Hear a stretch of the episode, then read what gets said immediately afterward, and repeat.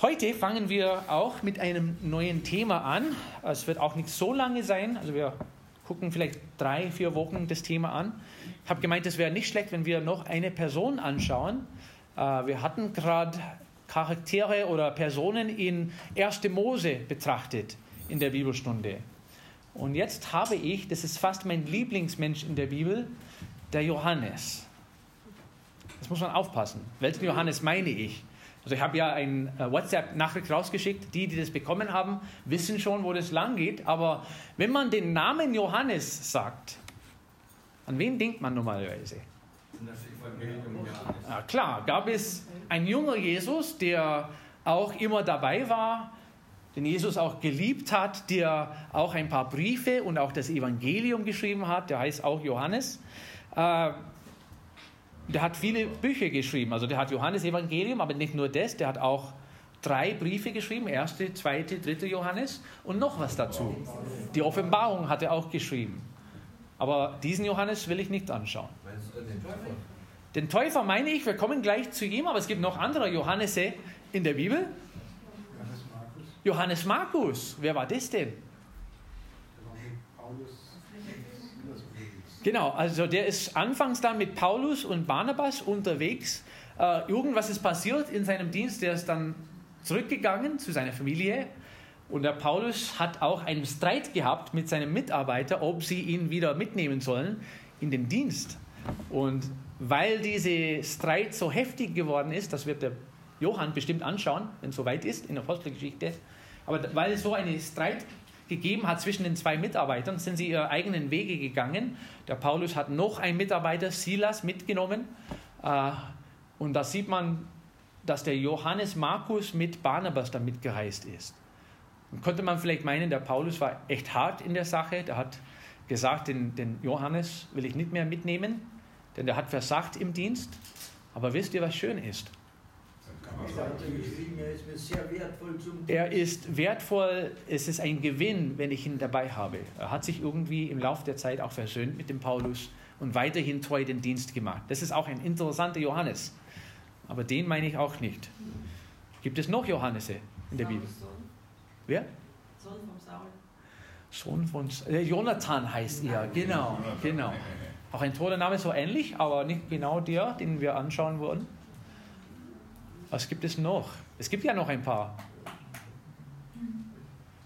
Es konnte auch sein, dass der Vater von Petrus Johannes gehießen hat. Der heißt eigentlich Jona und es ist manchmal diskutiert, ob es in Aramäisch dann Johannes ist oder mit Johannes zu vergleichen ist. Äh, das wäre der Vater von Petrus, aber auch diesen Johannes werden wir nicht anschauen. Es gibt noch einen Johannes, äh, den wir nicht so gut kennen. Das ist ein Verwandter dann vom hohen Priester Anna oder Annas. Und das ist in Apostelgeschichte 4 zu lesen. Es gibt immer wieder Leute, die den gleichen Namen haben. Fängst du mal mit Maria an, das kommt auch ziemlich oft vor in der Schrift. Oder mit Jakobus. Es gibt auch mehrere Persönlichkeiten mit dem Namen. Aber wir werden uns in den nächsten Wochen mit Johannes den Täufer anfangen und uns damit beschäftigen. Ist immer gut, die Frage zu stellen, wo fängt die Geschichte von Johannes dem Täufer an. Da könnte man vielleicht sagen, ja, in Lukas Evangelium lesen wir von seiner Geburt und es stimmt auch, also das ist das erste Mal, wo wir ihn begegnen, wo er geboren wird, wo auch ein bisschen im Voraus gesagt wird, wie es sein wird. Wir, wir schauen heute auch die Stelle an, aber seine Geschichte fängt schon früher an als im Neuen Testament.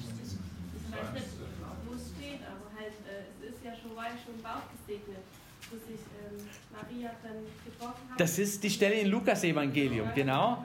Und zwischendurch. Ja, genau, also das, das werden wir auch anschauen, wie er aus lauter Freude, dass der Messias da war, hat gehüpft aus Freude.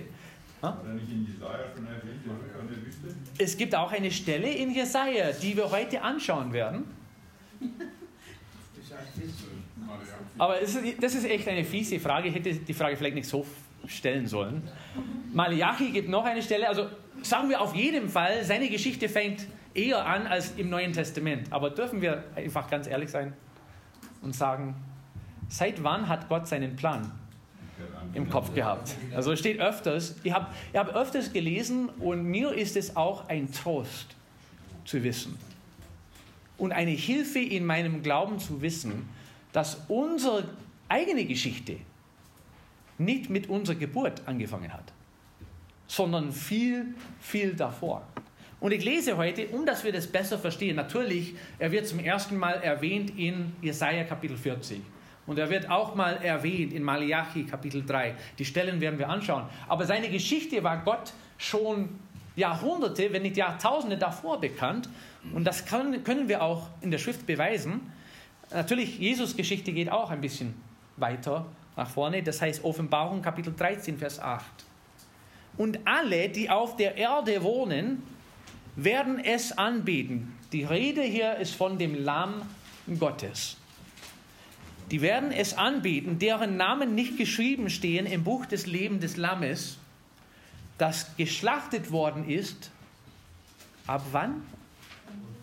Von Grundlegung der Welt an. Da müssen wir überlegen und auch in unseren Gedanken mitkommen. Gott hat, seitdem er die Welt geschaffen hat, Gott hat alles ihm voraus gewusst, wie es ausgehen würde. Von Grundlegung der Welt an hat er schon einen Plan im Kopf gehabt, das mit Jesus, mit dem Lamm Gottes zu tun gehabt hat. Und nicht nur mit ihm, das heißt, er hat auch von Johannes damals gewusst. Aber es geht noch weiter, er hat auch von uns in der Zeit gewusst. 1. Petrus Kapitel 1 und Vers 19. 1. Petrus Kapitel 1 und Vers 19. Da schreibt der Petrus, sondern mit dem kostbaren Blut des Christus als eines makellosen und unbefleckten Lammes. Er war zuvor ersehen vor Grundlegung der Welt, aber wurde offenbar gemacht in den letzten Zeiten um euretwillen. Also von Grundlegung der Welt an hat Gott gewusst, er würde seinen Sohn als Opfer in die Welt schicken, damit wir das Heil in Jesus Christus bekommen dürfen. Und dann schreibt der Paulus auch in Titus Kapitel 1 und Vers 2, das ist in der Begrüßung gleich, das ist immer schön, wenn Paulus so nebenbei äh, in seine ganz Praktika, äh, praktische Teile von Briefen auch was Hochtheologisches schreibt, aber das tut er auch öfters.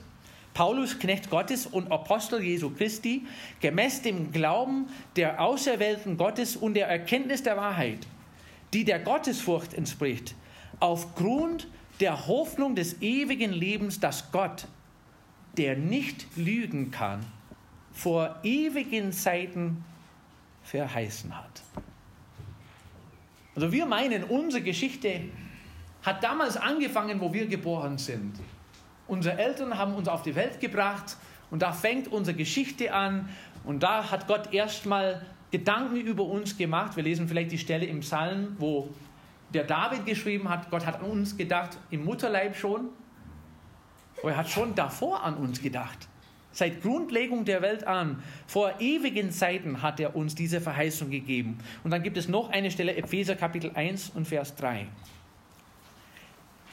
Epheser 1 und Vers 3, auch nochmal Teil dieser Begrüßung von Paulus. Da schreibt er, gepriesen sei der Gott und Vater unseres Herrn Jesus Christus, der uns gesegnet hat mit jedem geistlichen Segen in den himmlischen Regionen in Christus. Wie er uns in ihm auserwählt hat, wann? vor Grundlegung der Welt, damit wir heilig und tadellos vor ihm sein in Liebe. Was für eine schöne und tolle Wahrheit zu wissen, dass Gott schon an uns gedacht hat, bevor wir geboren würden. Und wir denken an diese Geschichte heute. Wir werden auch ein paar Stellen lesen, die mit dem Johannes zu tun haben. Und natürlich ist seine Geschichte hauptsächlich im Neuen Testament zu lesen, hauptsächlich in den Evangelien zu lesen. Aber seine Geschichte hat schon früh angefangen, als Gott seinen Plan gemacht hat mit dem Lamm Gottes, das auf die Welt kommen soll, um geopfert zu werden für die Sünden der Welt. Aber wir hören etwas über Johannes, so circa 700 Jahre vor Christus. Und dazu schlagen wir auch die Stelle in Jesaja auf, Jesaja Kapitel 40. 40. Jesaja 40, wir lesen zusammen die ersten drei Verse. Es gibt hauptsächlich zwei Stellen im Alten Testament, die mit diesem Johannes zu tun haben. Jesaja 40 ab Vers 1. Tröstet, tröstet mein Volk, spricht euer Gott.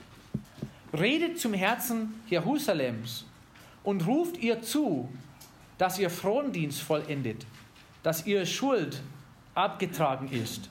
Denn sie hat von der Hand des Herrn Zweifaches empfangen für alle ihre Sünden.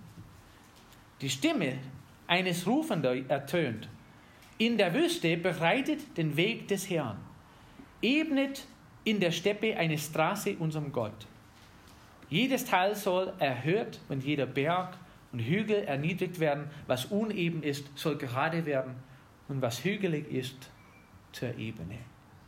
Und zum ersten Mal lesen wir von einem Mensch, der auf der Welt kommen soll, um alles vorzubereiten auf den Messias hin. Besteht vielleicht die Frage, woher wissen wir, dass es über Johannes geredet wird? Also im Neuen Testament, in den Evangelien ist extra deutlich gesagt, dieser ist derjenige, von dem gesagt wird in Jesaja, der soll kommen und der soll den Weg vorbereiten. Der ist der mit der Stimme in der Wüste. Und das ist der Johannes. Und 700 Jahre bevor er geboren wurde, ungefähr, ist von ihm erzählt, was er machen sollte. Sein Dienst ist schon vor 700 Jahren uns bekannt gegeben, dass, dass es äh, irgendwie offenbart wird, was er machen sollte. Und circa 400 Jahre vor Christus gibt es noch eine Stelle, was geschrieben wurde, Malachi Kapitel 3 und Vers 1. Und die Stelle sollen wir auch aufschlagen.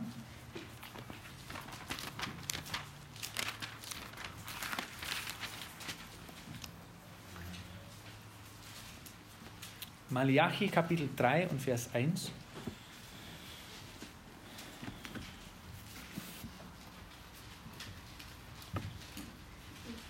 Siehe, ich sende meinen Boten, der vor mir her den Weg bereiten soll. Und plötzlich wird zu seinem Tempel kommen der Herr, den ihr sucht.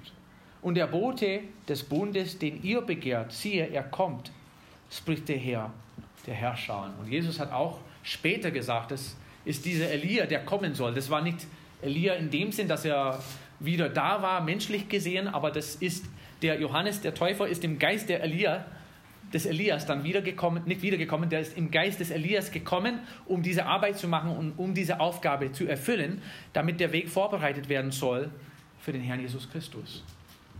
Und ab diesem Buch, wisst ihr, was passiert ist?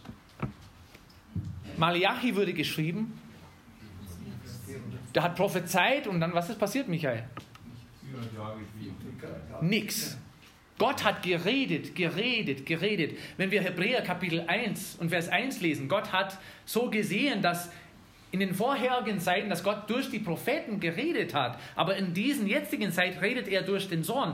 Aber es gab auch eine Zwischenzeit, wo Gott 400 Jahre lang nichts gesagt hat da war eine Stille von Gott. Also das heißt nicht, dass Gott nicht am Wirken war. Wir sehen auch, dass Gottes Hand in der Geschichte zu sehen ist. Wir sehen auch, dass äh, Prophezeiungen erfüllt würden und wir sehen auch Schatten von Erfüllungen von Prophezeiungen in dieser Zeit.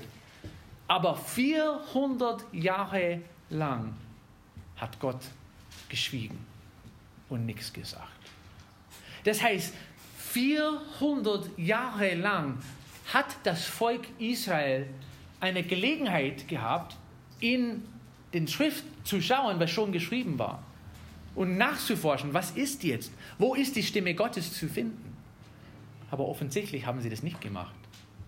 400 Jahre haben sie Zeit gehabt, Buße zu tun. 400 Jahre haben sie Zeit gehabt, alles vorzubereiten und, und den Weg frei zu machen für den Herrn, aber das haben sie nicht gemacht. Und Gott hat in diese 400 Jahre nichts mehr gesagt. Man hörte seine Stimme nichts mehr bis Lukas Evangelium, Kapitel 1. Und das ist die Geschichte, wo wir anfangen.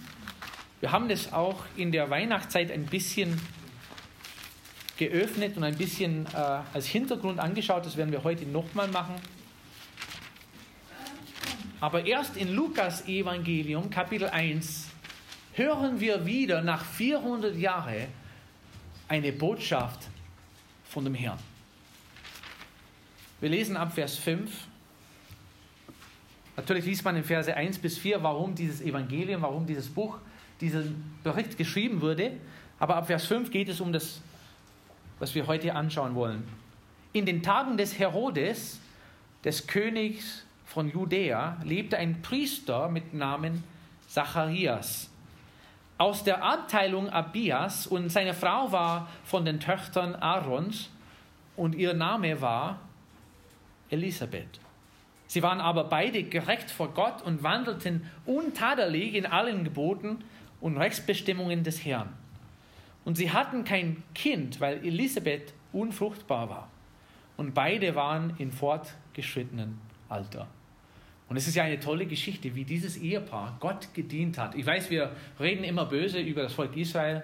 Das Volk hat sich von Gott abgewandt. Das Volk hat nicht mehr Gott gehorcht. Das Volk hat nicht mehr im Wort Gottes geschaut, nicht mehr nachgeforscht, was sein sollte. Aber auch wenn das ganze Volk allgemein das getan hatte und von Gott sich abgewandt hatte, heißt das nicht, dass unter dem Volk es einzelne Familien und einzelne Personen gegeben hat, die Gott nachgefolgt haben. Und hier haben wir ein Beispiel von zwei treue Diener Gottes, die immerhin den Weg mit dem Herrn gegangen sind, die versucht haben, ihren Dienst zu machen, auch wenn in dieser Zeit Gott nicht so viel zu sagen hatte. Die haben gesagt, wir bleiben halt treu, wir versuchen das zu tun, was wir wissen, wir bleiben gehorsam, wir bleiben am Dienst, wir bleiben am Wort. Und die haben ja einen tollen Ruf gehabt, diese zwei Leute. Wie hießen sie? Fangen wir mal mit der Frau an. Elisabeth. Ihr Name bedeutet, mein Gott ist Eidschwur. Und was wissen wir über sie? Also die beiden stammten aus religiösen Familien. Sie war auch so in der Familie von Priestern und von Dienern des Herrn. Sie hat sich gut ausgekannt mit der Schrift. Offensichtlich. Sie hat sich gut ausgekannt im Tempel, wie das sein sollte, äh, mit dem Dienst im Tempel. Sie war eine Tochter Aarons. Und sie hat einen Mann gehabt, der auch ein Priester war, der seinen Dienst gut gemacht hat. Die waren mehr als nur Namensjuden. Nicht nur zum Tempel gegangen, um das zu machen, um dass es abgehackt werden konnte, sondern vom Herzen aus waren sie voll dabei. Die waren gehorsam im Herzen auch. Und wir wissen auch, die waren ein bisschen älter, die waren nicht mehr jung. So schön hier geschrieben, die, die waren beide im fortgeschrittenen Alter. Das heißt, die dürfen auch keine Kinder mehr normalerweise bekommen auch wo das ein äh, Anliege war, bestimmt von der Frau. Wahrscheinlich älter als 60 Jahre, es kann auch sein, dass sie über 50 Jahre alt waren, aber fortgeschrittenem Alter haben sie schon gehabt. Wir haben ja schon zwei Prophezeiungen aus dem Alten Testament gelesen über den Johannes. Und jetzt gibt es gleich im Neuen Testament auch ein paar Prophezeiungen über den Johannes, den wir auch für heute anschauen werden. Ab Vers 13 hat der Zacharias eine Begegnung gehabt im Tempel mit einem Engel, der eine Botschaft hatte für diesen treuen Diener Gottes. Und was war die Botschaft für ihn? Zacharias, ihr kriegt ein Kind. Er hat sich bestimmt gefreut. Ich weiß, wie manche sind, wenn man ein bisschen älter ist, dann überlegt man auch, wie alt man sein wird, wenn das Kind aus dem Haus geht habe ja auch so Freunde, die so reagiert haben. Wenn ich jetzt in diesem Alter ein Kind bekomme, dann werde ich so alt sein. Genau, es kann auch so sein, aber der war auch ein bisschen älter als normal, hat ein Kind bekommen, hat bestimmt Gedanken darüber gemacht und dann gedacht, warte mal, für sowas sind wir zu alt. Also das geht nicht. Und er hat nicht geglaubt. Und was war dieses Problem da mit dem Unglaube? Was ist passiert? Was war die Strafe sozusagen? Er ist stumm geworden, er dürfte nicht mehr reden. Ich habe das auch im Dezember erwähnt. Bestimmt hat die, die Frau sich darüber gefreut, dass der Mann nicht mehr so reden konnte.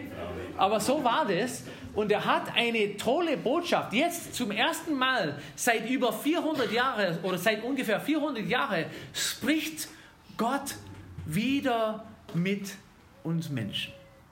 Und was war die Botschaft? Vers 13. Aber der Engel sprach zu ihm, wie schön ist es? Wie geht Gott mit uns um? Fürchte dich nicht, Zacharias. Denn dein Gebet ist erhört worden und deine Frau Elisabeth wird dir einen Sohn gebären und du sollst ihm den Namen Johannes geben. Und das, was wir als erster Punkt sehen, sein Name wurde ihm vorausgegeben. Das ist nicht immer so leicht, einen Namen auszusuchen für ein Kind, oder? Ich habe bestimmt mal erzählt, wie schwer das war in unserer Familie, als ich ganz, ganz klein war. Ich habe eine ältere Schwester, okay, ich war nicht dabei, als sie ihren Namen bekommen hat. Ich war dabei, als ich meinen Namen bekommen habe, aber ich weiß nicht warum. Also Keith. Ich weiß, äh, Anthony hat mit irgendein Heilige zu tun. Meine Eltern waren damals katholisch geprägt und die wollten, dass ich einen Namen so haben. Und deswegen heiße ich Anthony mit Zweitname. Und dann sind meine Eltern gläubig geworden. Also die haben ein neues Leben in Jesus bekommen und dann haben auch die Namen ganz andere Bedeutungen. Der nächste Bruder, der heißt Benjamin. Gutes, guter Name, guter biblischer Name. Der nächste, der nächste Bruder, die Ärzte haben die ganze Zeit gesagt, Frau Klaus, Sie kriegen eine Tochter. Wir sind 100% sicher, also wir haben öfters dann diese Ultraschall gemacht, wir haben geschaut, Sie kriegen eine Tochter und meine Mama hat sich riesig gefreut darüber. Monate im Voraus haben sie schon einen Namen ausgesucht. Und weißt du, wie das Kind heißen sollte? Elisabeth. Das passt genau zu dieser Geschichte. Meine Mutter hat sich riesig gefreut. Sie hat schon angefangen, Kleider zu kaufen für die Tochter. Und ich weiß nicht, was da passiert ist. Ich, ich glaube, ich war neun Jahre alt. Sie war hochschwanger der Tag war da und ich weiß nicht, warum wir dieses Gespräch gehabt haben, aber irgendwie habe ich mit meiner Mutter darüber besprochen, was passiert, wenn es keine Tochter ist, sondern ein Junge. Und die Mama hat gesagt, das ist nicht der Fall. Also ich habe noch in Erinnerung, wir sind manchmal über die Bahngleise gefahren. Weißt du, in Amerika ist es manchmal so, da fährt man über die Gleise, wenn es offen ist, wenn frei ist. Und dann ist man ein bisschen in der Luft, also wenn man schnell genug fährt. Und meine Mama hat immer gesagt, halte dich fest, Elisabeth. Und an dem Tag ist die Frage aufgekommen, was passiert, wenn es keine Tochter ist, sondern ein Junge. Und irgendwie habe ich so zwischen reingeschossen, der soll dann Daniel heißen. Die sind zum Krankenhaus gefahren. Ein paar Stunden später haben wir Kinderinfos bekommen, ja, die Mutter hat ein Kind bekommen. Und er heißt nicht Elisabeth, sondern Daniel. Also es ist eine witzige Geschichte und es ist ein tolles Ereignis auch in unserer Familie. Ich weiß, wie schwer das manchmal ist dann einen Namen auszusuchen. Ich kenne Familien, wo der Name erst ein paar Tage später rauskommt, nachdem das Kind geboren wurde. Und in der Zeit war das auch normal. Manchmal hast du keine Wahl, wie das Kind heißen soll. Damals war das auch normal, das war das erste Kind, der sollte ein Sohn sein, der sollte auch den Namen von dem Vater tragen. Der sollte auch Zachariah heißen, Zacharias. Äh, ich habe auch einen Freund, der heißt John O'Malley der Neunte. Wollt ihr vielleicht wissen, wie der Papa heißt? Der ist auch mein Freund. John O'Malley, der Achte. Der Junge ist jetzt gerade dieses Jahr oder letztes Jahr geheiratet. Die werden auch bestimmt mal Kinder bekommen. Die arme Frau hat überhaupt nichts zu sagen. Also kannst du es mal vorstellen, dass sie ein Kind bekommen und dass es ein Sohn ist und dass das Kind nicht den Namen John trägt. Also das wäre Katastrophe in der Familie. Manchmal hat man keine Wahl. Und in diesem Fall gab es auch keine Wahl. Der Engel hat schon vorgegeben, wie das Kind heißen soll. Und der Name heißt Johannes. Was bedeutet Johannes? Gott, Jahwe, Jehova ist gnädig. Und Gott hat angefangen mit Johannes auch, schon davor natürlich, aber er hat angefangen damit Johannes seine Gnade zu zeigen, dass das Lamm Gottes in die Welt kommen sollte. Ja, Jahwe ist gnädig. Namen bedeuten etwas. Und es war auch schön, dass vom Anfang an der Name ihm vorausgegeben wurde. Am Ende dieser Geschichte im Lukas-Evangelium, Kapitel 1, gab es ein bisschen Diskussion dann, wie das Kind heißen soll. Natürlich dürfte der Zacharias nicht mehr reden, bis zu diesem Punkt, wo gefragt wird, wie soll das Kind heißen. Und die haben in der Verwandtschaft ein bisschen gefragt, der heißt natürlich Zacharias, oder? Und die Mutter hat gesagt, nein, der heißt Johannes. Und da haben sie den Papa gefragt, hat eine Tafel geholt und draufgeschrieben, er heißt Johannes. Aber ihm vorausgegeben, Prophezeiung erfüllt durch den Willen Gottes. Der Name wurde ihm vorausgesagt. Seine Wirkung wird auch ihm vorausgesagt. Wir lesen, wie das Kind sein sollte. Ähm, genau, in Vers 14. Und er wird dir Freude und Frohlocken bereiten und viele werden sich über seine Geburt freuen. Also meistens ist es auch so, dass ein Kind eine Freude bereitet. Äh, es gibt vielleicht auch Kinder in die Welt, die keine Freude bereiten, aber meistens freuen wir uns Eltern, wenn ein Kind da ist und vor allem in dieser Situation, wo die Frau bisher keine Kinder gebären konnte, da war viel Freude in ihrem Leben, dass der Sohn geboren würde. Ähm, aber es gibt tatsächlich manchmal Fälle, wo keine so große Freude da ist wenn die Kinder auch wachsen. Äh, es gibt manchmal Geschichten in den USA, wie Familien kaputt gehen durch die Kinder oder durch manchmal schlechte Erziehung, wie auch immer. Und ich habe das gesehen und gemeint, das ist richtig schön zu sehen, wie in der Familie, in der Verwandtschaft eine solche große Freude entstanden ist, weil das Kind geboren ist. Und dann habe ich, ich bin einen Sprung weiter in meinen Gedanken. Das ist jetzt eine Botschaft vielleicht für die Kinder und Teenager unter uns. Wie können wir, auch in meinem Alter, kann man die Frage stellen, wie können wir ein, eine Freude sein für unseren Eltern?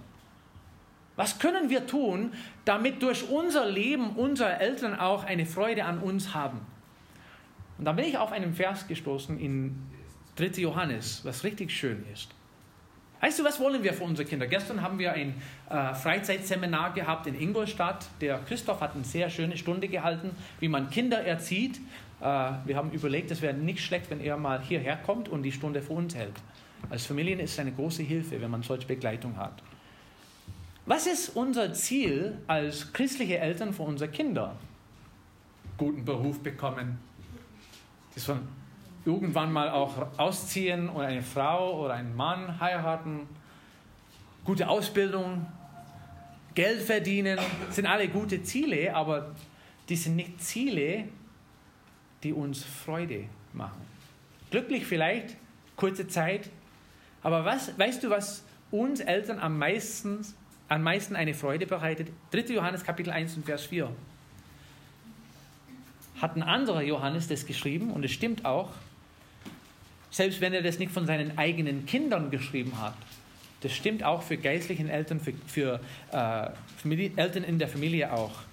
Ich habe keine größere Freude als die, zu hören, dass meine Kinder in der Wahrheit wandeln. Was macht uns Eltern eine Freude in unserem Leben? Zu hören, dass auch wenn die Kinder nicht bei uns sind, in dem gleichen Haus, dass sie, wenn, wenn sie woanders sind, wenn die unterwegs sind, dass sie trotzdem in der Wahrheit wandeln. Und Teenagers, ich kann das nur sagen, wenn ihr eine Freude bereiten wollt für den Eltern, macht es so. Halt fest an das Wort Gottes. Tu das, was ihr gelernt habt von den Eltern. Und selbst wenn ihr auszieht und weg seid von zu Hause, macht es weiter. Nicht, weil die Eltern das wollen, sondern weil Gott das will. Und das wird so viel Freude im Leben von den Eltern mit einbringen. Aber der Johannes war auch so einer, oder? Der hat auch so gelebt. Wir werden sehen in den nächsten Wochen, wie er gelebt hat. Das müsste auch eine sehr große Freude sein für seinen Eltern. Er wird Freude und Frohlocken euch bereiten. Und viele werden sich über seine Geburt freuen. Sein Name wird ihm vorausgesagt, seine Wirkung wird ihm vorausgesagt und seine Haltung wird auch ihm vorausgesagt, wie er sich verhalten sollte. Oh, jetzt ist es fies. Als Kind hat man keine Wahl, wie man sich benehmen soll oder wie man klarkommt mit der Welt. Das wird alles schon ihm vorausgesagt. Also was ist gesagt? Vers 14 und 15, er wird dir Freude in Frohlocken bereiten und viele werden sich über seine Geburt freuen, denn er wird groß sein vor dem Herrn. Wein und starkes Getränk wird er nicht trinken. Und mit Heiligen Geist wird er erfüllt werden, schon von Mutterleib an. Und das ist ja eine interessante Stelle. Äh, manche nehmen aus dieser Stelle hier, dass er ein Nazaräer war, dass er diese Gelübde auf sich hatte. Ähm, ich würde eher tendieren zu sagen, das kann man hier nicht beweisen. Also über sein Haar ist nicht geschrieben, das ist auch kein freiwilliges Gelobt, was er hier für sich selbst ausgesprochen hatte. Äh, falls es euch interessant ist, in 4. Mose Kapitel 6, Vers 1 bis 21 gibt es die Regeln für die Nazaräer, wie sie leben sollten und was sie nicht machen dürften, was sie tun sollten und wie das war. Aber aus dieser Stelle kann man das nicht rauslesen. Es ist nicht zu beweisen, dass Johannes ein Nazaräer war. Aber es ist ihm trotzdem verboten, dass er Alkohol trinkt. Warum? Was steht dann im nächsten Teil vom Vers? Er wird mit Heiligem Geist erfüllt werden, schon vom Mutterleib an. Äh, es gibt einen Vers in Epheser Kapitel 5, Vers 18 wo man dieses gleiche Prinzip zu sehen ist.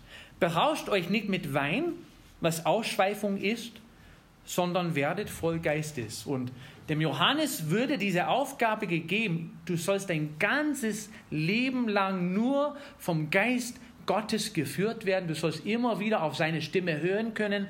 Du musst voll Geistes leben. Und wenn du das machst, dann geht es nicht. Wenn du besoffen bist, kannst du auch nicht vom Geist Gottes geleitet werden. Und es ist auch ein bisschen anders bei ihm. Wir sehen auch, dass er den Heiligen Geist bekommen hat zu einem anderen Zeitpunkt als normal. Was fällt euch hier ein? Also das sieht man bei der Geburt oder äh, wo, wo Maria die Elisabeth besucht hat. Der hüpfte in Elisabeth, weil er voll Geistes schon war auf der Stelle, hat kapiert, wo das lang geht. Der Geist Gottes war schon bei ihm dabei. Ist es heutzutage der Fall? Nein, auf keinen Fall. Natürlich ist es immer noch alttestamentliche Zeiten, kann man das so bezeichnen. Äh, wie ist es heutzutage? Wann bekommt man den Heiligen Geist Gottes? Um Zeit zu sparen, braucht ihr nicht die Stellen aufschlagen. Wenn ihr schreiben wollt, könnt ihr einfach die zwei Stellen hinschreiben. 2. Korinther Kapitel 1 und Vers 21. Gott aber, der uns zusammen mit euch in Christus fest gegründet und uns gesalbt hat, er hat uns auch versiegelt und das Unterpfand des Geistes in unsere Herzen gegeben.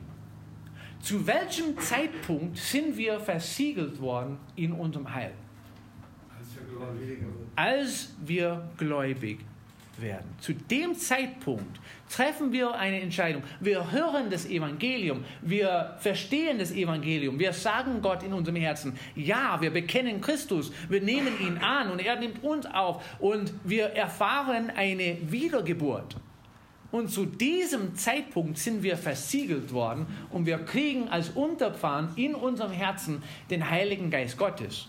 Und falls du meinst, das ist nur an dieser Stelle zu lesen, es gibt auch eine Stelle in Epheser Kapitel 1, Vers 13. Ein bisschen kompliziert geschrieben, aber ganz gut zu verstehen, wenn man das langsam liest. In ihm seid auch ihr, in Christus. In ihm seid auch ihr, nachdem ihr das Wort der Wahrheit, das Evangelium eurer Errettung gehört habt. Also ihr habt das Evangelium gehört und in Christus sind wir. In ihm seid auch ihr, als ihr gläubig wurdet zu dem Zeitpunkt, als ihr durch den Glauben die Entscheidung für den Herrn Jesus Christus getroffen habt, ihr seid versiegelt worden mit dem Heiligen Geist der Verheißung. Und zu dem Zeitpunkt, als wir Jesus Christus angenommen haben, haben wir gleich den Heiligen Geist Gottes in unserem Leben bekommen. Bei dem Johannes war es ein bisschen anders. Er ist schon voll Geist Gottes von Mutterleib an.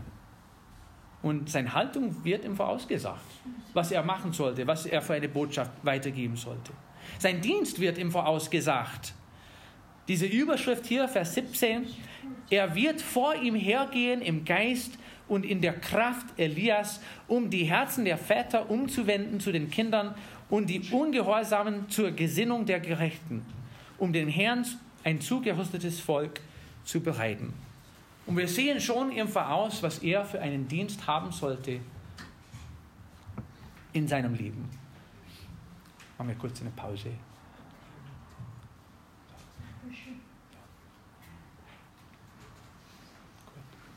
Danke, Hanna. Genau. Um das noch kurz, kurz zu zusammenfassen, was macht der Johannes mit seinem Dienst? Was war seine Aufgabe? Bereitet den Weg des Herrn. Bereitet den Weg des Herrn. Also, Kriegt man das als Aufgabe im Leben? Also ich weiß, wie ich da reagieren würde. Aber wie? Ich denke, er hat vielleicht auch detailliert Bescheid gekriegt, dass er die Leute zu Buße führen soll. Dass Gott ihm vielleicht persönlich auch gesagt hat, hey, tu das so und so. Okay, wir werden das auch sehen. Also nächste Woche fangen wir an mit der Botschaft, das anzuschauen. Aber bereite den Weg des Herrn vor. Also was, was kann man machen? Ist es auch gleich im nächsten Satz vorgegeben, was gemacht werden soll und wie er das machen sollte? Viele von den Kindern Israels äh, zurückzuführen. Ach so. Die sollen erstmal zurückgeführt genau. werden zum Herrn. Und das ist diese Botschaft der Buße. Wo wir jetzt stehen, ist falsch. Wir haben Sünde begangen mit dem Herrn und wir brauchen, bevor wir wieder eine Beziehung zu unserem Herrn anfangen können, wir brauchen wieder an die Buße zurückgeführt werden. Und erst nach der Buße kommt auch die Vergebung, kommt auch die Wiederherstellung der Beziehung zu Gott. Die müssen zurückgeführt werden auf die Stelle, wo sie vorher waren. Was ist der zweite Punkt? Das finde ich ganz interessant. Ja, was steht, was steht genau da in dem Vers? Du hast recht. Was ist das? Vers 17. Um die Herzen der Väter umzuwenden zu den Kindern und die Ungehorsam zu Gesinnung. Warum müssten dann die Herzen von den Vätern umgewendet werden zu den Kindern? Was ist offensichtlich passiert, damit es gesagt werden müsste? Nicht nur von Gott. Das auch, klar, aber auch von den Kindern. Die haben ihre Aufgaben vernachlässigt, die Vätern. Interessant hier, dass nicht die Muttern erwähnt werden, sondern die Vätern. Und da ist die Frage, was auch ganz wichtig für uns ist, was auch gestern erwähnt wurde bei der Kindererziehung, wer hat die Hauptverantwortung in der Familie, die Kinder zu erziehen? Ich weiß, wie es heutzutage ist, die Mutter hat die meiste Zeit, oder? Aber die Hauptverantwortung hat sie nicht. Was steht im Wort Gottes drin? Epheser Kapitel 6 und Vers 4. Möchte jemand das aufschlagen schnell und vorlesen? Epheser Kapitel 6 und Vers 4.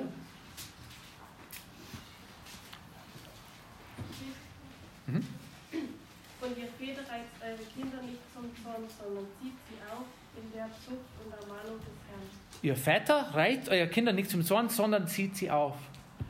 Immer wieder kommt an den Vätern an die Verantwortung, die sie haben, die Kinder zu erziehen. Das heißt nicht, dass die Mutter nicht machen soll, das heißt nicht, dass die Muttern irgendwie keine Verantwortung haben. Die haben die meiste Zeit normalerweise mit den Kindern. Aber wir Vätern haben eine sehr große Verantwortung im Leben von unseren Kindern. Dass wir der Familie vorstehen, dass wir die Familie leiten und begleiten und dass wir auch im Wort erziehen. Das ist eine biblische Rolle von uns Männern. Und offensichtlich war das auch in Israel zu der Zeit nicht der Fall. Die Vätern haben ihre Verantwortung vernachlässigt. Und das war eine Arbeit von dem Johannes, der kommen sollte und sagen sollte, hey Vätern, ihr seid wieder dran. Macht das, was gemacht werden soll. Liebt eure Kinder und erzieht die richtig. Und dann sehen wir in Lukas Kapitel 1 und Vers 18, wir überspringen dann die restliche Geschichte. Ist ja viel in diesem Kapitel. Wir lesen auch von Maria, wie sie die Botschaft vom Herrn bekommen hat. Aber irgendwann mal ist das Kind Johannes auf die Welt gekommen. Und in Vers 80 lesen wir genau, wie das war. Das Kind, welches Kind? Das ist Johannes. Das Kind aber wuchs und wurde stark im Geist und er war in der Wüste bis zum Tag seines Auftretens vor Israel. Er hat kein leichtes Leben gehabt. Wir werden auch nächste Woche sehen, was er alles essen müsste was er an Kleider getragen hat. Und wie er auch seine Predigt so angepasst hat, mit Gottes Hilfe. Aber weil sein Vater und seine Mutter dem Herrn gehorsam waren und es alles angenommen hatten und es getan hatten und ihn erzogen hatten, ist er auch zu einer großen Figur in Israel durch den Geist Gottes, durch sein eigenes Gehorsam und er hat eine Botschaft gebracht. Ich lese kurz Matthäus 3 Vers 3. In jenen Tagen, jenen Tagen aber erscheint Johannes der Täufer und verkündigt in der Wüste von Judäa und spricht: Tut Buße, denn das Reich der Himmel ist nahe herbeigekommen. Und ab nächste Woche schauen wir die Botschaft an. Wir schauen noch näher drin, wie der Johannes war von Persönlichkeit her. Meinst du vielleicht, der Johannes, der war ein starker Mann, der hat keinen Zweifel gehabt, der hat gewusst, wo es lang geht? Nein, wir werden auch sehen, wie er gelitten hat und wie er manchmal ungläubig geworden ist. Aber Gott hat diesen Mann sehr gebraucht in Israel und auch in unserem Leben. Lasst uns zusammen beten. Herr Jesus, ich danke dir für Johannes. Ich danke dir, dass er auch seine Aufgabe ernst genommen hat, dass er den Weg gut vorbereitet hat, bis auf Jesus hin. Ich danke dir, dass er auch bereit war, bestimmte Sachen abzugeben, wenn es so weit war. Dass die Welt sich nicht um ihn gedreht hat, sondern um Jesus. Und dass er Jesus immer wieder, wieder im Mittelpunkt seines Lebens gehalten hat. Herr, wir können viel daraus lernen. Und ich bitte, Herr, dass, falls wir auch mal an die Stelle kommen, wo der Johannes sich gefunden hat, befunden hat, dass wir auch gleich zu Jesus gehen können. Und dass wir auch von Jesus Trost und Hilfe bekommen. Im Namen Jesu. Amen. Amen.